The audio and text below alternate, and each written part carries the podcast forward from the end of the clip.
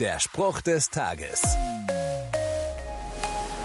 Kar-Samstag ist irgendwie ein komischer Tag. Gestern am Karfreitag war es total still. Jedenfalls an vielen Orten. Menschen erinnerten sich an den Tod von Jesus. Morgen ist Ostersonntag. Der Feiertag mit Eiersuche, viel Schokolade und auch sonst leckerem Festtagsessen. Da wird gefeiert.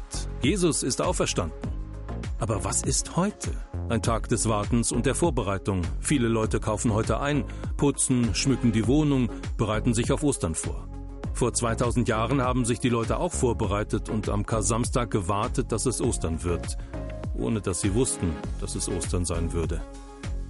In der Bibel steht, sie bereiteten wohlriechende Öle und Salben und den Sabbat über ruhten sie nach dem Gesetz. Öle und Salben musst du nicht bereithalten für den Ostermorgen, einen Moment innehalten und ruhen in dem Trubel und darüber nachdenken, was Ostern für dich ganz persönlich bedeutet. Das wäre sicher gut. Der Spruch des Tages steht in der Bibel. Bibellesen auf bibleserver.com.